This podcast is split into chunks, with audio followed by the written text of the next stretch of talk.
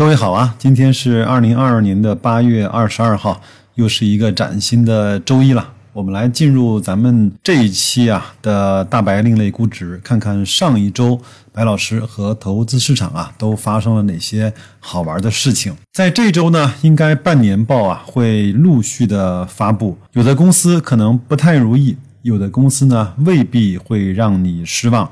腾讯的发了，小米的发了，格力的还没有发。第二件事呢，是有一次和朋友吃饭聊起来这个话题。现在我们其实中国的经济呢是以内循环为主、外循环为辅的方式在运行。那因为啊，疫情在全球的这种发展，以及啊国内外经济形势以及国家之间的这种竞争态势的方式呢，很可能啊我们在内循环为主、外循环为辅的。这个轨迹上会运行比较长的时间，那么这样的话呢，其实对咱们管理层来说啊，就一定要去拉动内需，就一定要去激发起来我们中国十四亿人的消费力、购买力，包括结婚啊、生育的这些欲望吧。我相信后面各种各样的政策可能会让你觉得。哇，原来这样的政策也能出台的这种政策就会相继的出来。第三个呢，我相信也是各位朋友啊自己最真切的感受，非常热，今年的夏天，那天气炎热的程度呢，创了一九六一年以来的新高。那所以空调卖得好呢是必须的。我们也期待啊，格力下周的半年报公布之后，它的业绩啊，包括利润呢，会有一个比较好的呈现，好吧？这方面。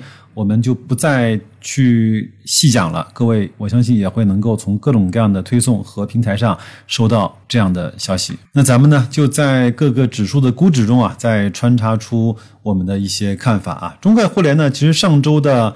价格没有什么太多的变化，微跌了百分之一点四五。我们的网格是没有成交的，各位可以去公众号或者是在雪球看我发的图片上面的一些数据，也自己呢作为一个参考，好吧？腾讯呢是上周发了半年报，净利呢同比下滑是百分之五十三到五十五，但是呢下滑的幅度在收窄，这是一个好情况。另外呢，我也相信在这样的以前啊，在这个。整理互联网无序发展的这个专项的活动中啊，腾讯呢是表态了非常多次，腾讯是一家普通公司，我们要作为社会啊、经济啊、人啊、数据之间的呃链接和粘合剂，绝对不在中间增加更多的运营成本。这个其实小马哥和腾讯本身呃相对还是比较务实的。有人说腾讯啊这些互联网公司呢，在最近一直在做。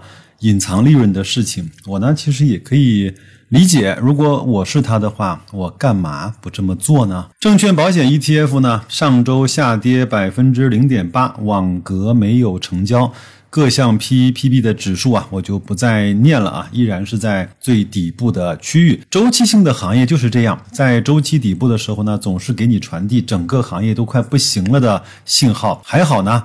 白老师不止经历过一次，还好我们知道该怎么去估值，还好我们有一群人啊在相互提醒和。鼓励银行 ETF 上周下跌百分之零点九五，网格没有成交。其实从很多网格成交的笔数来看啊，上周其实是一个波动和振幅啊都比较窄的一个成交的周啊。上次我说了，如果能够再次给我一块钱以下买入的机会，我会继续加仓。我现在正在做的网格交易的底仓。在周三的节目呢，我给大家准备了一个银行行业梳理的一个文章，叫《中国的银行到底有多赚钱》，也希望各位啊能够去捧场吧。房地产 ETF 上周呢上涨了百分之二点九，网格卖出了一次，我把网格卖出的条件单放在了图片里。这个呢数据我不念了，我多说两句这个行业吧。前面是有一条新闻啊说。国有企业担保和承销示范性房企的人民币债券的发行，为房企呢提供流动性的支持。就是说，这些好的房地产的企业获得了国家级的信用和背书。都有谁呢？碧桂园、旭辉、龙湖、金地、新城和远洋等房企。我的理解是啊，管理层认为不错的房企呢，就不要再爆雷了。底部呢，其实已经非常明确了。另外呢，在名单里呢，没有看到万科。万科是不行了呢，还是非常好呢？这个我不做评判。但是呢，我念几条新闻给大家啊。八月十六号，郁亮啊带队去会见了吉林省常委和长春市市委书记和市委副书记一行，包括市长。那八月九号呢，他在西宁和市委副书记和市长做了深入的会谈和交流。六月十九日，他去了贵州省和省委书记、省人大常委会的主任在贵阳做了很长时间的沟通。另外呢，在去年的大概是。这个时候，在二零二一年的八月十八号，他在上海人民政府呢和市委书记李强，包括市长龚正，做了关于上海和万科公司战略合作协议的框架协议。我们曾经在上周的社群里讨论过一两句这个话题。那我呢是给出了我自己的观点。这个其实我是认为啊，万科包括郁亮也好，这是一种在当下的房地产情况下的更高维度的抄底。我们一般人都知道，如果有一些烂尾楼，我把它收了，把它卖掉，可能赚点钱。但是呢，如果在这个时候我去和更高级别的管理层、城市以及是一个省份啊，去形成一个城市管理，包括房地产的整个的管理，以及在商业存储、物流和短租公寓方面的战略合作，你想想看，这是不是一个在更高维的层面上，万科做了一个对这个事情的抄底呢？当然，我一定不是去吹票万科，万科跌得非常惨，我呢也亏了不少钱。但是我想说的是，至少在公司运营层面，万科在我的可见范围之内，它是做了一个更高级的战略的安排。再往下来看 H 股 ETF，上周呢下跌百分之一点一四。网格呢卖出了一次，讲心里话，我现在呢是对这个价位的 H 股 ETF 啊，真的是真爱有加。说个有些绝对的话，现在有一些新进入市场的投资者会来咨询我如何开始自己的投资，我会说，那你就从 H 股的 ETF 开始吧，因为从波动率到确定性都是极高的胜率的投资。如果你愿意的话，也可以到白老师和我们的社群中来，我们踏实安心的做投资。再多扯一句啊。以前有人问过白老师，你干嘛总是推荐你的社群啊？你是来割韭菜的吗？以前呢，我对这个还是有点顾忌的，因为毕竟还是爱惜羽毛的。现在呢，我想明白了，我觉得是有一句话是这么说的，叫“己所不欲，勿施于人”，就是你不希望被别人干的事情，那你也不要干给别人，这是我能够坚守的底线。第二句呢是“己所欲，慎施于人”，就是你自己要的，你也别见谁就说。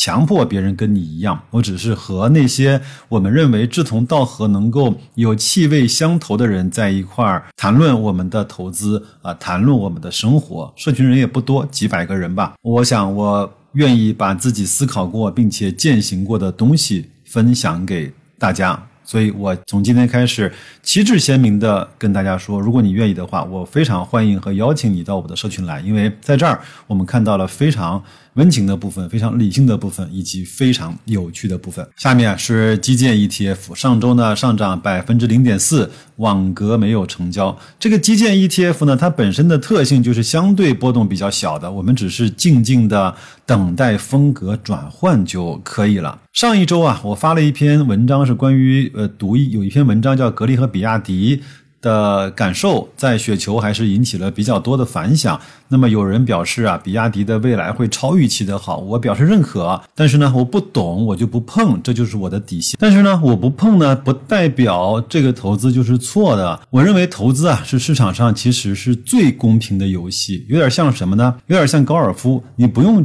管别人是怎么打的，你只用按照你自己的打法打出好成绩，就是最终的胜利者。别人怎么打姿势再标准，说的天花乱坠，打不进球，打了一百八十杆，我觉得你也不用太羡慕他，对吧？最后是红利 ETF 啊，上周呢是上涨了零点九九，网格没有成交。有一个新闻呢放在这儿来说啊，上周我看到了四川包括一些地区的限电啊，又重新回到了我们的。生活中来，因为什么呢？因为今今年特别热，水电呢不太给力。也许啊，火电包括煤炭，可能这样的发电的方式，可能再次的会成为书店的这样的一个主要的力量。